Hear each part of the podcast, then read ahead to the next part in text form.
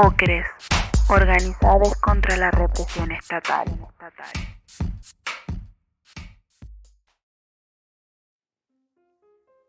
La historia de Juan Cicale, fotógrafo, militante y compañero que ha dedicado su vida a acompañar a familiares y víctimas en su recorrido.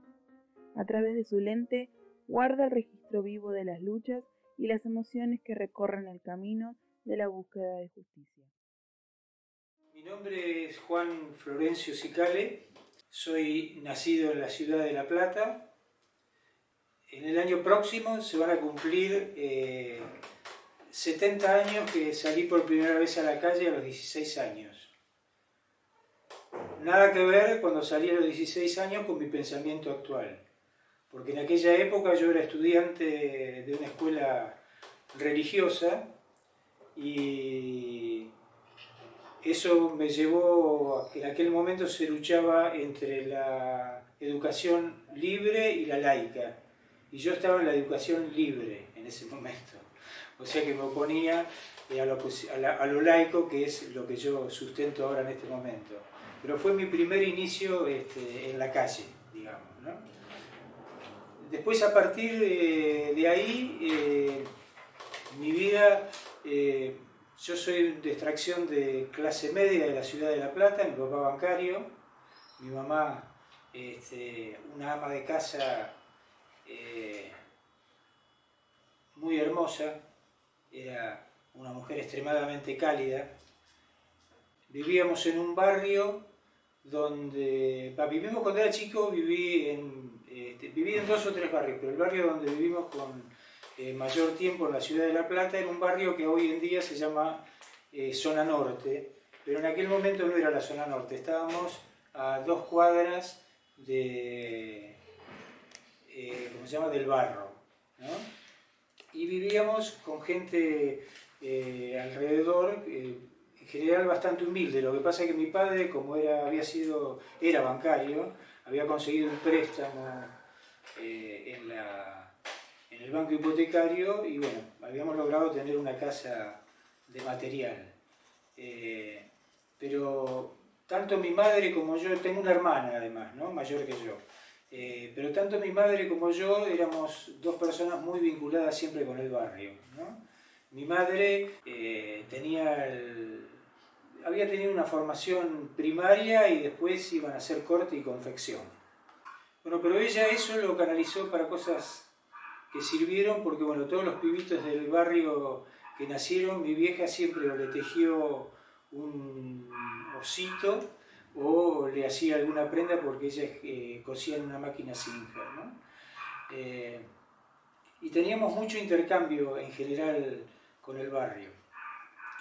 Eh, bueno, a partir de ahí, digamos, yo siempre, digamos, mi, mi, cualidad, eh, que no la califico ni buena ni mala, pero siempre fui extremadamente sensible desde muy chico. Eh, entonces esto me hacía de que yo tenía una, relación muy fuerte con todos estos pibes que eran pibes que estaban en una clase social diferente eh, a la mía. ¿no? Y eso me fue haciendo comprender, digamos que ya desde muy chiquitito, vivíamos en una, en una sociedad en la cual yo no me sentía, no me sentía cómodo. Siempre tuve una contradicción muy fuerte, además porque mi padre prácticamente me impuso que vaya a estudiar en una escuela religiosa. Escuela con la cual yo nunca me llevé bien todo ese periodo para mí fue un periodo muy, muy duro porque era muy diferente lo que yo recibía como enseñanza de la iglesia a lo que yo veía y sentía cotidianamente eh, en mi barrio.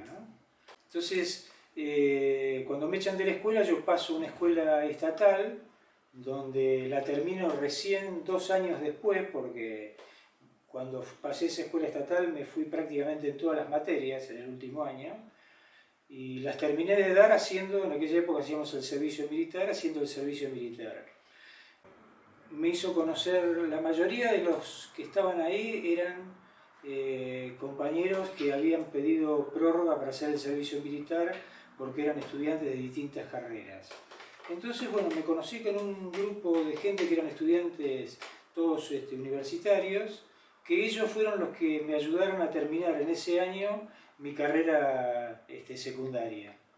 Y en ese interín, bueno, fui conociendo a algunos compañeros que estaban, se habían incorporado este, a la lucha estudiantil y política. ¿no? Con el que más eh, me había acercado yo era un compañero que él era militante de la Juventud Comunista.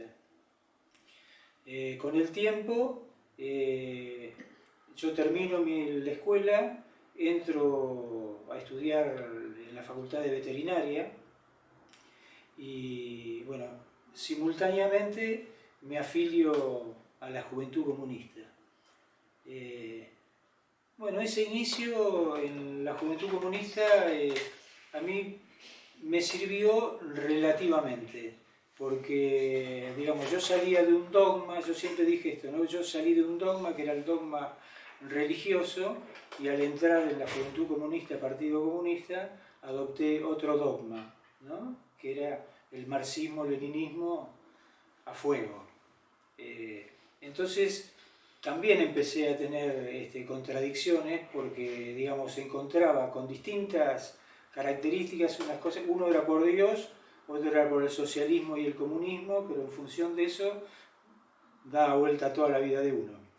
Entonces eso tampoco me, ayudaba, si bien prontamente fui elegido delegado de, primer año de la, facultad y empecé a tener una este, actividad política eh, intensa, estudiantil, eh, y empecé a conocer eh, a compañeros de distintas vertientes políticas.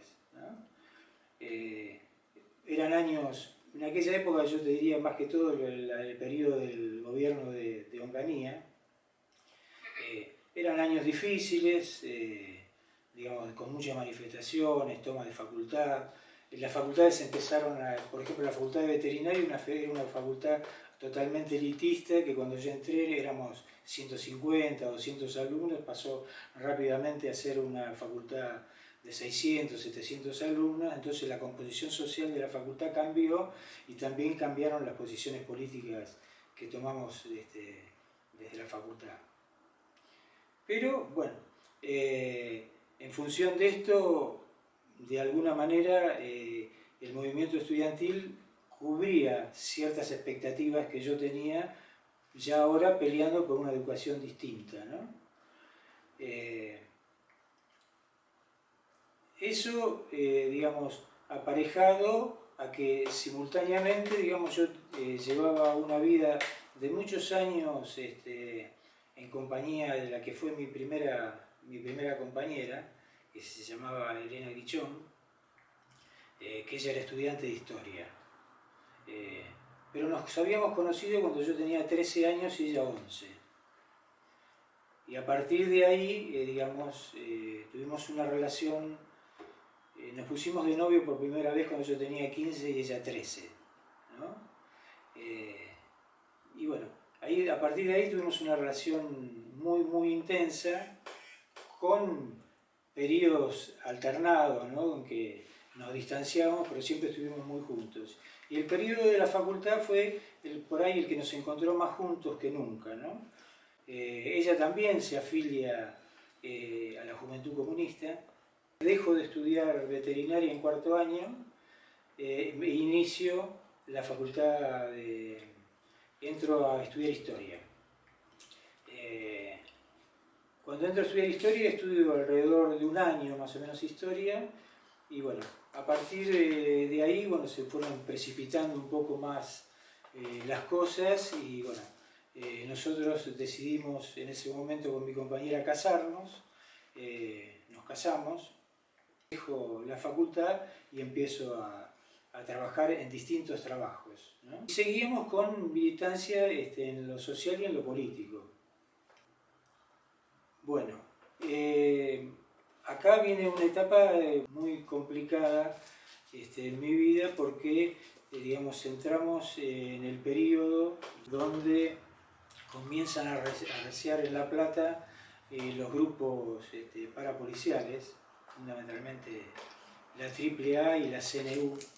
Compañera queda embarazada, eh, de ese embarazo nace nuestra, nuestra hija, que se llama Florencia, y simultáneamente, pasados unos 6, 7 meses, ¿no cierto?, de haber tenido este, a la nena, eh, nosotros eh, recibimos una amenaza de la, de la AAA. Entonces, eh, mi compañera, que como te digo era mucho más formada que yo y mucho más armada desde el punto de vista ideológico, eh, comenzó a hacer un, cuadro eh, muy difícil, se sentía muy perseguida y vivía obsesionada con la posibilidad de que le pasara algo a nuestra, a nuestra hija.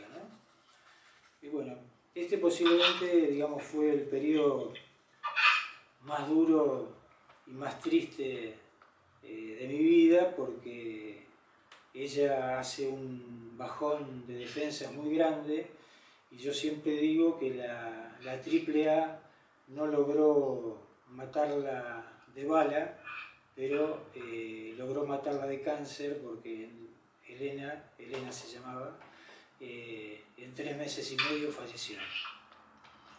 De todas formas, este, yo trato de sobrellevar este, las cosas y en menos de un año eh, sufro otro golpe fuertísimo. Eh, mi mejor amigo, que se llamaba Alberto Cafarati, era dirigente del Sindicato de Luz y Fuerza de Córdoba, es desaparecido por las fuerzas parapoliciales en la puerta, en la puerta de la empresa. Entonces en menos de un año, digamos, eh, perdí a mi compañera, a mi mejor amigo, y además eh, la ciudad de La Plata, donde más arriesgaban, donde más eh, trabajaban las fuerzas parapoliciales, entonces digamos, aparecían compañeros muertos prácticamente todos los días, hasta que vino la, la dictadura militar. Desde el punto de vista personal, yo entré a trabajar a un laboratorio multinacional eh, de medicamentos. Eh, mientras tanto, por supuesto que seguíamos toda nuestra, eh, nuestra lucha, en ese momento ya era clandestina. Yo soy muy sincero en esto, para mí siempre fue muy difícil porque en ese momento era un momento de mucho debate político y si vos me decís con quiénes coincidía yo más ideológicamente, era con aquellos compañeros que se habían volcado a una lucha este, más frontal este, contra el sistema eh, y, que habían tomado las armas. Pero bueno, yo siempre dije, no sé que es algo que intrínseco, que por ahí nos lleva, no sé, que lo lleva con uno, yo nunca tuve la posibilidad de en mi pensamiento de poder matar a otro. Eh, entonces esto siempre me, me, impidió incorporarme a otra, a alguna fuerza política que, eh, digamos, yo simpatizaba más, pero este, yo no tenía esa posibilidad de tomar, este, de tomar las armas. Esto me llevó a que siempre hiciera eh, trabajos así desde el punto de vista social, he ayudado, he apoyado este, a infinidad de compañeros, este, he ayudado mucho a familias que quedaron con sus hijos desaparecidos, y algunos eran amigos, otros conocidos. Eh, yo vuelvo a formar pareja, ¿no? Eh, ella venía de un compañero que estaba desaparecido y yo venía de la pérdida de mi compañera. Entonces, creo que nos juntamos dos soledades. Eh, si bien estuvimos alrededor de cinco o seis años juntos y los primeros años de nuestra vida fueron años muy apasionados y en ese momento de nuestra vida eh, nació este, Mariana. A mí el, momento más fuerte eh, políticamente de mi vida, que lo sigo recordando siempre, fue cuando triunfa Salvador Allende en, Chile. Cuando sube Cámpora viene eh, Salvador Allende a la Asunción, entonces cuando llega Salvador Allende se hace una, una manifestación enorme y ahí escuchamos las palabras de, Salvador Allende que realmente este, era maravilloso escucharlo. Era de una calidez este, asombrosa, ¿no? Y, eh, y, bueno, en ese momento también había muchas discusiones, porque Salvador Allende planteaba la posibilidad de llegar al socialismo por la vía pacífica. Y una gran cantidad de organizaciones discrepaban con esa posición. Bueno, la vida demostró que él no llegó al socialismo por, por la vía pacífica, pero sí lo defendió por la vía armada, porque él murió combatiendo con un arma en la mano. El golpe en la Argentina, eh, bueno, primero están el, preámbulo del golpe, que son los grupos parapoliciales y la... O sea, al estar en, vivir en la ciudad de La Plata era todos los días aparecía un compañero tirado en alguna zanja, este, acribillado a balazos, ¿no? Eh, los hermanos Zaragoza, que hubo infinidad de, de, compañeros que en, ese periodo fueron asesinados este, en La Plata. Y bueno, y cuando viene la dictadura militar viene esa cerrazón terrible y bueno, y comienza esa cuestión de desaparición sistemática este, de compañeros que hace de la vida, uno a veces se pone a, pensarlo profundamente y a veces es muy difícil de, de poder poner en palabras cómo hizo uno para poder sobrevivir ese periodo. ¿no? O sea, yo creo que uno lo sobrevivía porque seguía pensando que en alguna, de alguna manera hay que seguirle peleando, sea como sea, sea dictadura o no sea dictadura, hay que seguirle peleando para construir una, sociedad más justa. Eso es lo que te, de alguna manera te, te, permite seguir este, luchando. tomo fotografías desde el año 69-70 pero nunca, digamos, lo hice desde el punto de vista del fotoperiodismo. ¿no? Bueno, producto de eso yo tengo este, infinidad de fotos de compañeros, familiares queridos, ¿no? que yo lo fui logrando a través de la fotografía. Pero la fotografía para mí siempre fue un complemento en lo que yo hacía, que estuvo siempre más ligado a la lucha social. Porque cuando termina este, la dictadura, y bueno, y en parte de la dictadura, eh, nosotros nos acercamos, y acá ya también empieza la historia con Marta, ¿no? que con Marta ya hace 33 años estamos juntos, este, nos acercamos a las madres de, a las madres de Plaza de Mayo. Eh, era el, lugar de resistencia que nosotros encontramos este, contra la dictadura. Eh, esa resistencia terca de las madres este, fue lo que abrió un camino que parecía imposible. Después nos trasladamos a, La Plata, a una localidad que se llama Gorina. Este, bueno, en ese lugar nosotros integramos el grupo de solidaridad con madres de Plaza de Mayo. Eh, trabajamos con infinidad de, grupos este, estudiantiles y organizaciones sociales. En ese periodo, nosotros, eh, desde el grupo de solidaridad y con un grupo de estudiantes, eh, de agrupaciones estudiantiles y organizaciones sociales, armamos ya lo que se llamaba la Coordinadora Sur contra la represión policial, que vendría a ser la lucha contra el gatillo fácil ya en el año, en el año 95. Tenía la característica que, por un lado, funcionábamos nosotros como comisión, y por el otro lado funcionaban los familiares.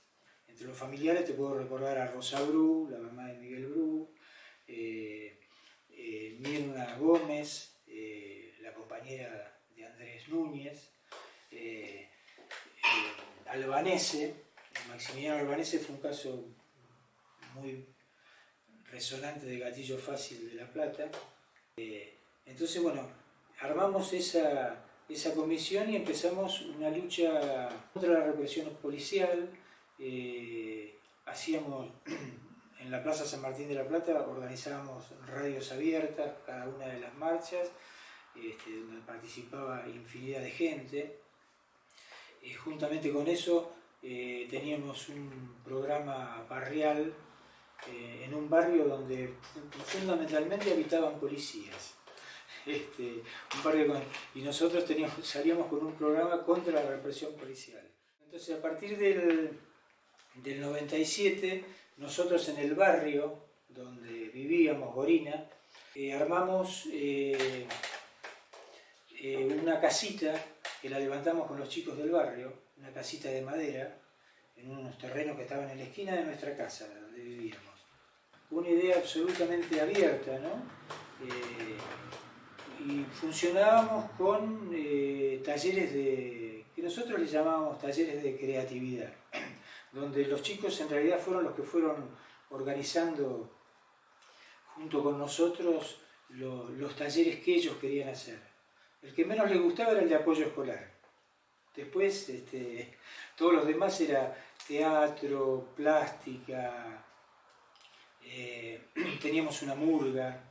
Y bueno, y ahí venían alrededor de 140 chicos eh, contraturno de la escuela. Bueno, es una casita que sigue existiendo al día de hoy, ya del 97 ahora van más de 25 años. Eh, y esa casita sigue funcionando, por ahí con otras características, no las mismas que en aquella época. Pero eh, nosotros en esa casita abarcábamos prácticamente toda la problemática de los chicos, porque tomábamos desde los temas de los pibes que estaban relacionados con problemas con la justicia, eh, problemas de educación, problemas de salud. Eh, o sea, desde la casita abarcábamos toda esa, esa problemática.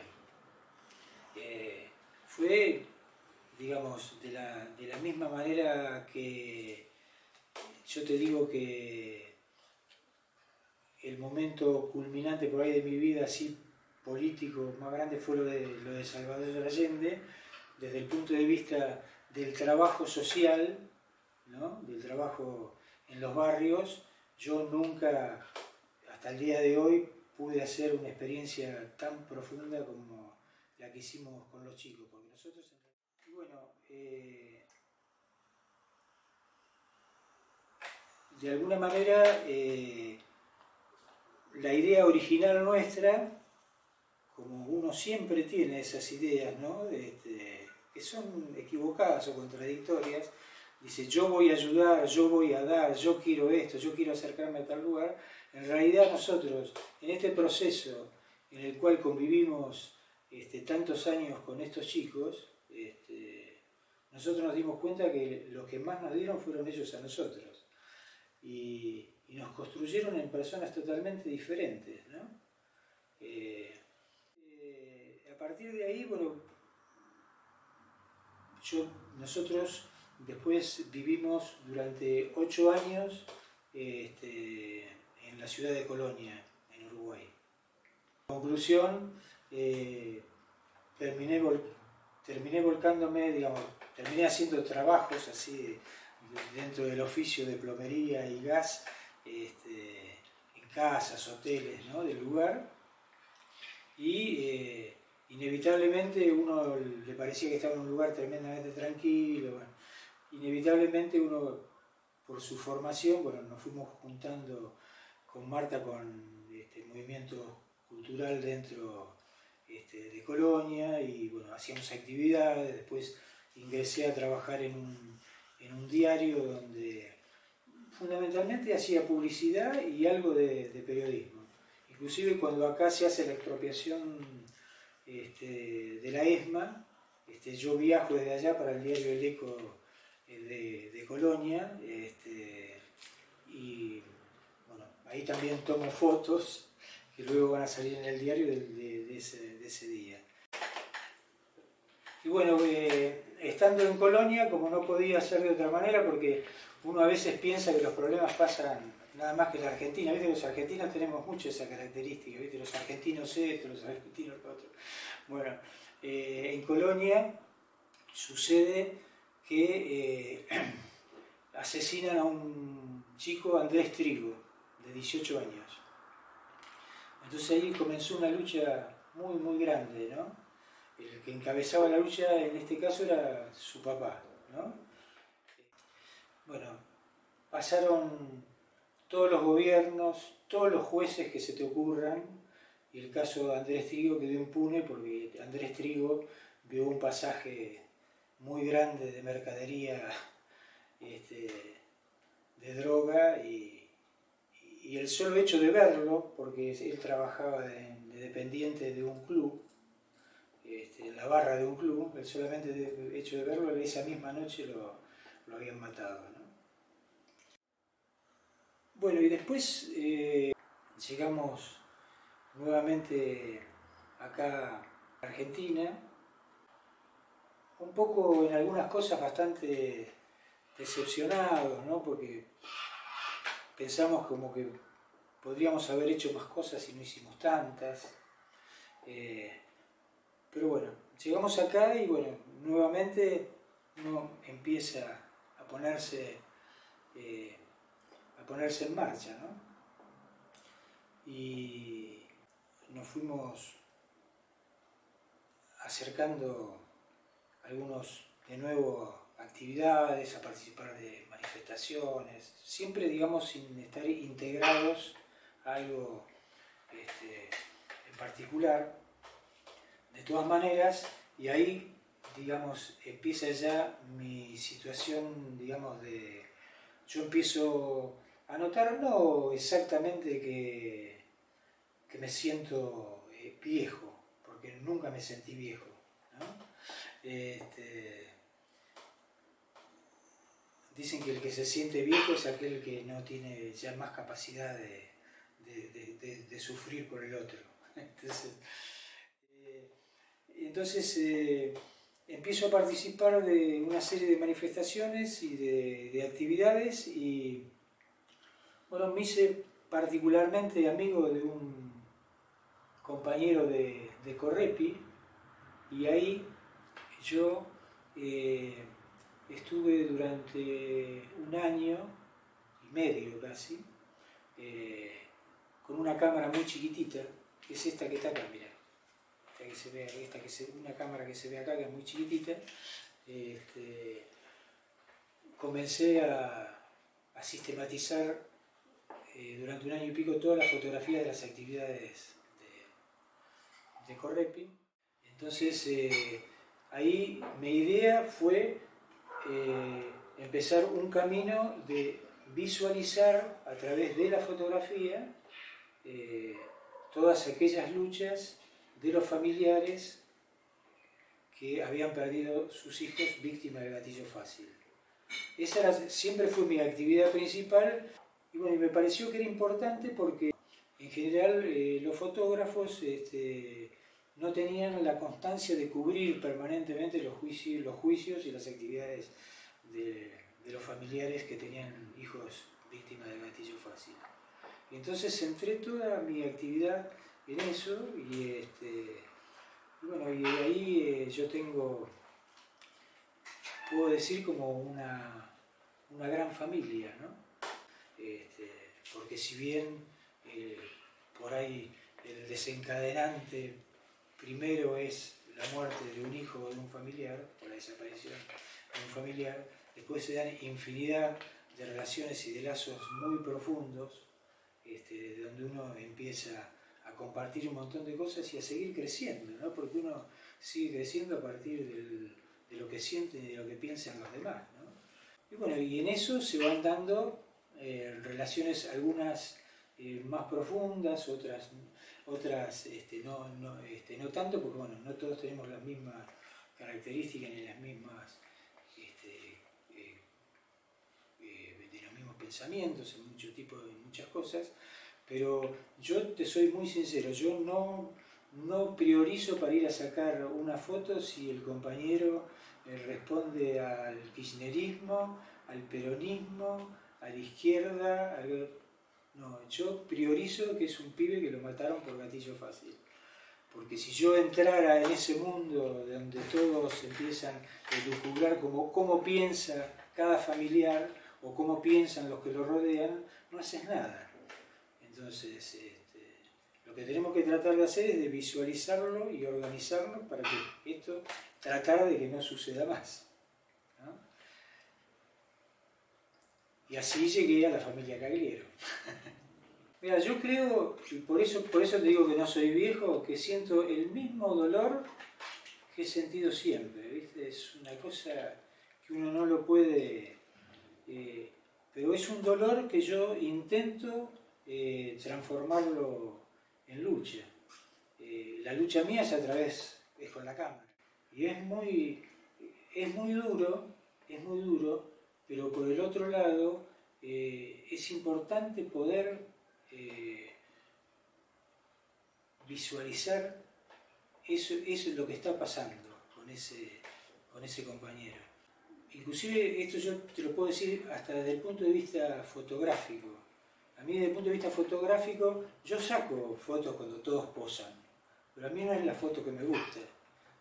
Yo, la foto que yo quiero sacar es la foto donde el familiar, a veces lo logro, a veces no, por supuesto, ¿no? donde el familiar, a través de su expresión, de sus movimientos, de lo que esté, de lo que esté haciendo en ese momento, ¿no es cierto?, está expresando realmente ese dolor que tiene adentro y lo que quiere, ¿no? ese deseo de justicia. O sea, eso es lo que yo siempre trato este, de encontrar. No, eh, no me interesa otra cosa desde el punto de vista de la fotografía. Y el dolor que vos me decís es un dolor muy intenso, ¿viste? ¿Qué sé yo? Bueno, yo es la primera vez que lo voy a decir en público, ¿no? Esto que te voy a decir ahora. Pero eh, yo cuando llego a mi casa y me pongo frente a la cámara, pongo la memoria bajo las, bajo las fotos, yo empiezo a revivir nuevamente todo lo que aconteció. Y yo te lo digo con absoluta sinceridad, yo lloro delante de la cámara, de, la, de la pantalla del televisor. Este, y bueno, por ahí a lo mejor ese es mi, desahogo eh, para poder este, soportar tanto dolor. ¿no? Indudablemente este, la, pérdida de un hijo lo marca de una manera, yo claro, yo no puedo medir quién lo siente más que otros. Algunos son más demostrativos, otros son menos demostrativos. Eh, yo conozco familiares que han estado un año sin poder primero salir a la calle, este, otros que salen el primer día, ¿no? Eh, pero ese dolor, digamos, que sienten eh, es un dolor tan profundo que es muy difícil de, describir, ¿no? Porque es un dolor que como que te, desarma por dentro. Y rearmarse y transformarlo en lucha no es fácil. Hay personas que quedan deprimidas para toda la vida y otros que luchan este, toda su vida. Hay gente que hace años que, están... yo, el ejemplo, vos fíjate, Mirna Gómez, que desaparecieron a Andrés hace 30 años, o sea, hace 30 años que ella, su compañera sigue en la lucha. Lo común es ese dolor tan profundo y, que todo el mundo, que lo dicen las víctimas de gatillo fácil y ya lo decían también las madres de Plaza de Mayo. O sea, ese vacío que se siente que no lo llenas nunca más en tu vida. O sea, hay algo que se fue y que no lo puedes llenar nunca más. Producto así de la, construcción que uno va haciendo con cada, cada uno de los familiares, este, de alguna manera se producen relaciones más o menos este, eh, profundas, ¿no? Entonces, bueno, te voy a citar, por ejemplo, Omar Cigarán en La Plata. Eh, además de, digamos, de yo seguir todo ese el, proceso del juicio este, de Omar, fui construyendo, no solamente con Sandra, de Omar, sino también con el colectivo contra el gatillo fácil de La Plata, que realmente fue muy, eh, fue muy fuerte y, fue antes, eh, digamos, eh, cuando estaba en el proceso de lucha para que se haga el juicio, durante el juicio y hasta el día de hoy este, dura. ¿no? O sea, es una relación este, permanente. Yo participo de todas las actividades normalmente, que, o de casi todas las actividades que puedo, que organiza el, Comité de Gatillo Fácil, el colectivo Gatillo Fácil en La Plata y además establecí una relación desde el punto de vista humano con la familia de Omar Cigarán, este, que creo que a mí me marcó este, para siempre. Lo mismo con María Viera, que es la, mamá de Fabián Gorosito, un chico que murió este, torturado en la, comisaría de Mariano Acosta, eh, y también o sea, construimos una, relación muy, fuerte. Estas relaciones se dan porque no solamente quedan en, que yo soy el fotógrafo que va y saca la foto, sino porque se empieza a establecer una relación donde hablamos de cosas en común, ¿no? de dolores mutuos, de felicidades mutuas, participamos de fiestas, de cosas interesantes. ¿no? Lalo Albanese que mataron a su hijo eh, Maxi Alvarez cuando, cuando tenía, cumplía 18, 18 años y también hicimos una relación este, fuertísima, ¿viste? digamos, de amistad, de estar juntos. Caso de Luciano Arruga, yo he participado en infinidad de actividades por, este, por Luciano, sobre todo la del mes de enero, que esa me ha faltado, y este, pero ahí ya te diría que a mí me impresiona más desde otro lugar porque es, me impresiona de lo que lograron construir, ¿no es cierto?, a partir de la desaparición y después de la aparición del cuerpo de Luciano. También he tenido con otras compañeras este, compañeros, eh, Walter y, Julia, madre, Julia madre de Christopher Torres, de un caso mucho más viejo de Moreno, eh, también ya que tiene muchos años. Yo qué opino de, la justicia, mi opinión es la peor de todas las opiniones para la justicia. O sea, indudablemente es una justicia de clase, es una justicia donde ya entrando en, cuestiones que a lo mejor son un poco técnicas, pero es muy importante el proceso de instrucción de, de los casos, porque si no las archivan a las causas. Los jueces eh, digamos, son jueces que están hechos a, la medida del sistema en el cual vivimos y ellos defienden ese sistema. Y la primera opinión de cualquier juez ante un caso de gatillo fácil es que es un negrito, que es un pibe que estaba afanándose un celular, o que hizo tal cosa o que hizo la otra, pero lo primero es justificar y decir que el policía lo hizo este, en defensa propia. La mayoría de los juicios están plagados de, irregularidades. De todas maneras, pienso que igual hay que hacerlo, ¿no es cierto? Porque hay que lograr demostrar también, porque una manera de demostrar que la justicia no funciona es, que no funcionan o que no quieren este, hacer justicia, es hacer los juicios y que ellos demuestren que no quieren hacer justicia. Hay que ponerlos en ese lugar también a los jueces. Si bien después hay algunos este, fallos y algunos este, casos donde la justicia falla a favor de los pibes en contra de la policía. Pero habitualmente es, muy difícil, es muy difícil con la cantidad de casos que hay llegar a juicio y demás. Eh,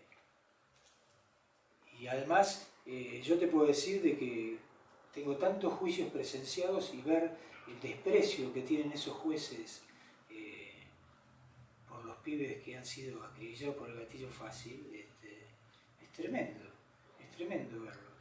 Eh, a mí me pasó un día saliendo de un juicio, eh, que se nota que no les pongo buena cara a los jueces, ¿viste? Entonces un juez se acercó y me dijo, dígame una cosa, usted a nosotros no nos tiene simpatía, ¿no? Este, entonces yo le, dije, bueno, ¿yo le puedo hacer otra pregunta? Sí, sí, me dice, dice, y le digo, ¿por qué le tengo que tener simpatía? Le digo, ¿no? Entonces, no, no, yo no digo que usted me tenga que tener simpatía, pero no entiendo por qué me pone esa cara. Y, bueno, y le dije, lo que pasa es que yo eh, detesto a la gente que tiene la potestad de decidir sobre la vida y la muerte de los demás. Y ustedes tienen esa potestad y la aplican, y con los pobres la aplican siempre, le digo, en el sentido de acusatorio. Se dio media vuelta y se fue, pero uno tiene que primero ubicarse que vive en un sistema que es un sistema capitalista. El sistema capitalista se basa en la división de clases. Entonces, es un grupo muy pequeño de poder, ¿no es cierto?, que eh, son los que se encargan eh, de dominar y de llevar adelante este sistema. Lamentablemente, digamos, desde el punto de vista del campo popular, todavía nunca hemos podido construir una fuerza que pueda eh, cambiar este, esta, esta, situación.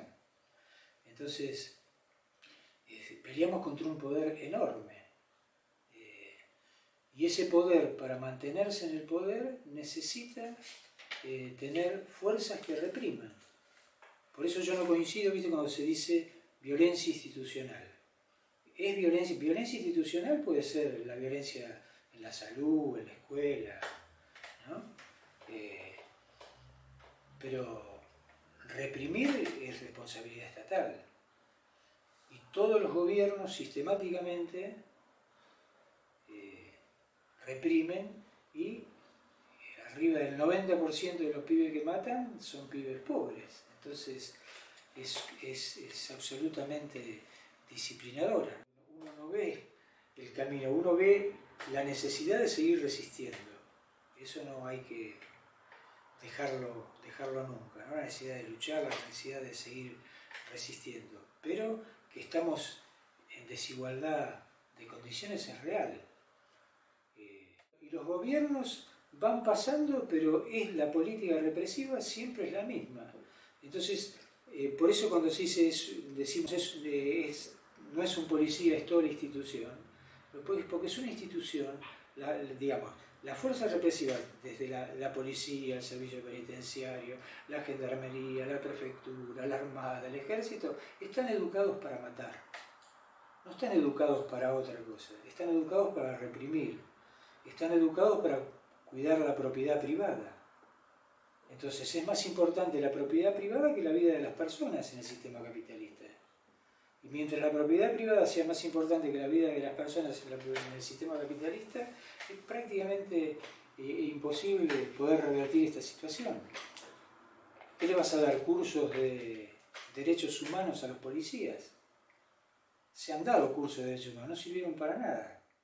Los gobiernos van cambiando, entonces hay, gobiernos, digamos, que eh, hacen un derrame mayor de dinero hacia el pueblo, uno no puede estar en contra de que la gente coma mejor, pero eliminar la pobreza, querer sacar el, problema de fondo, el de raíz, no lo hacen.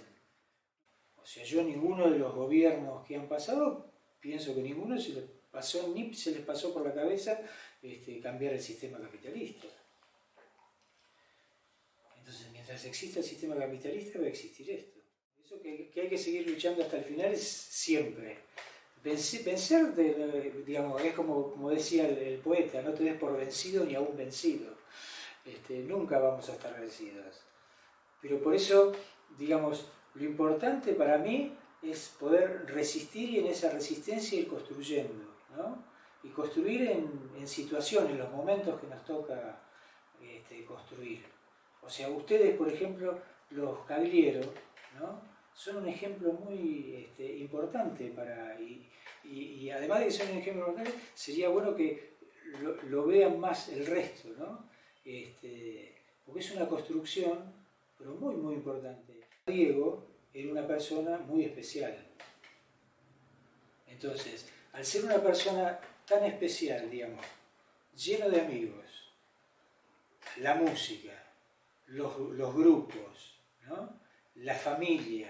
O sea, yo todo lo que he escuchado hasta ahora, y no es porque en otras familias no se escuchen esto, pero todo lo que he escuchado, en realidad, uno, yo si hago un balance, es lo que es lo que es más lo que él ha construido con ustedes que lo que ustedes construyeron con él.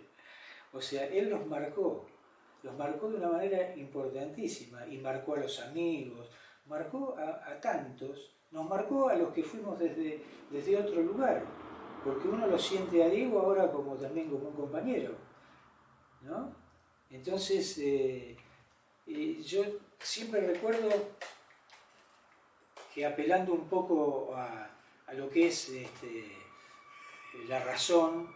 Eh, el escritor español, Antonio, este, Antonio Gala, hacía una comparación con la naturaleza y él decía que el náufrago que se ahoga en el mar es más grande que el mar, porque el mar no sabe que lo mata, pero él sí sabe que se muere.